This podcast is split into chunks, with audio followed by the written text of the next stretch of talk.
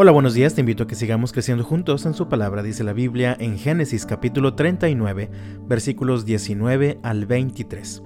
Potifar se enfureció cuando oyó el relato de su esposa acerca de cómo José la había tratado. Entonces agarró a José y lo metió en la cárcel donde estaban los presos del rey. José quedó allí, pero el Señor estaba con José en la cárcel y le mostró su fiel amor el Señor hizo que José fuera el preferido del encargado de la cárcel. Poco después el director puso a José a cargo de los demás presos y de todo lo que ocurría en la cárcel. El encargado no tenía de qué preocuparse, porque José se ocupaba de todo. El Señor estaba con él y lo prosperaba en todo lo que hacía. Estoy seguro que cuando menos debes haber escuchado alguna vez de José el Soñador. Si no conoces su historia, te invito a leerla en el libro del Génesis. José fue un hombre que fue transformado por medio del dolor y del quebranto. Dios le permitió vivir situaciones muy difíciles. Cuando era un jovencito, sus hermanos lo vendieron y fingieron su muerte. Fue apartado contra su voluntad de su familia, de su casa, y fue llevado a Egipto, donde lo vendieron como un esclavo. Como te dije hace un momento, Dios lo transformó por medio del dolor en su vida pasó de ser un jovencito chiflado, presumido y hasta arrogante a ser un hombre fiel, completamente comprometido a obedecer a Dios. Como resultado, en varias ocasiones se dice de él en la Biblia que Dios estaba con él.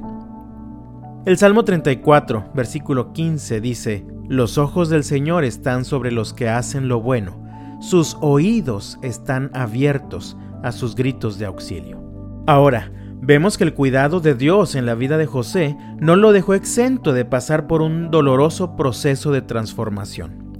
La presencia de Dios en la vida de José no lo liberó de problemas. De hecho, de pronto parece que por causa de su compromiso con Dios, los problemas llegaron a su vida. Al menos en esta ocasión, José termina en la cárcel, nuevamente solo, porque no estuvo dispuesto a ceder al acoso inmoral de la esposa de su amo Potifar.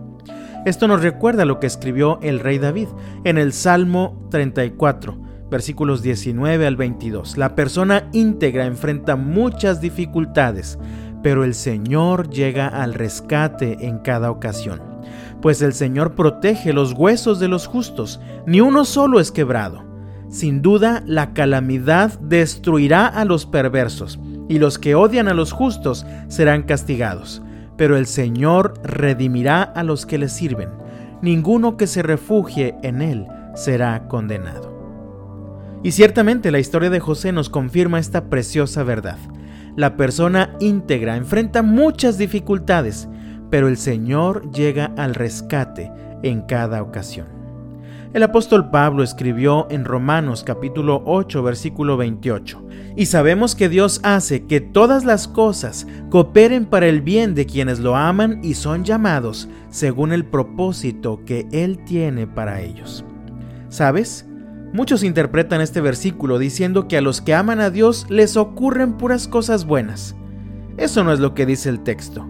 Lo que dice es que a las personas que aman a Dios, es decir, a quienes le obedecen con fidelidad, todas las cosas que ocurren en su vida, incluyendo desde luego las dificultades, las enfermedades, las pérdidas y todo lo que provoque dolor y quebranto, cooperan para el bien. Todo desde luego conforme al propósito que Dios tiene para ellos. Y Dios tenía un propósito para la vida de José, y queda muy claro en su historia. Sin embargo, José tenía que ser preparado y transformado para cumplir ese propósito de Dios por medio del dolor y del quebranto. Y sabes, lo mismo está haciendo el Señor contigo.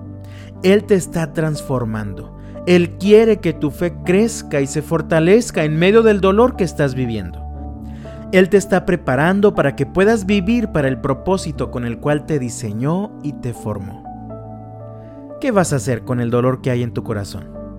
¿Vas a dejar que te destruya y te aleje del propósito que Dios tiene para ti? ¿O vas a dejar que el Señor use el dolor para transformarte, de tal manera que puedas vivir el propósito que Él tiene para ti? Ánimo, que Dios te bendiga este martes y hasta mañana.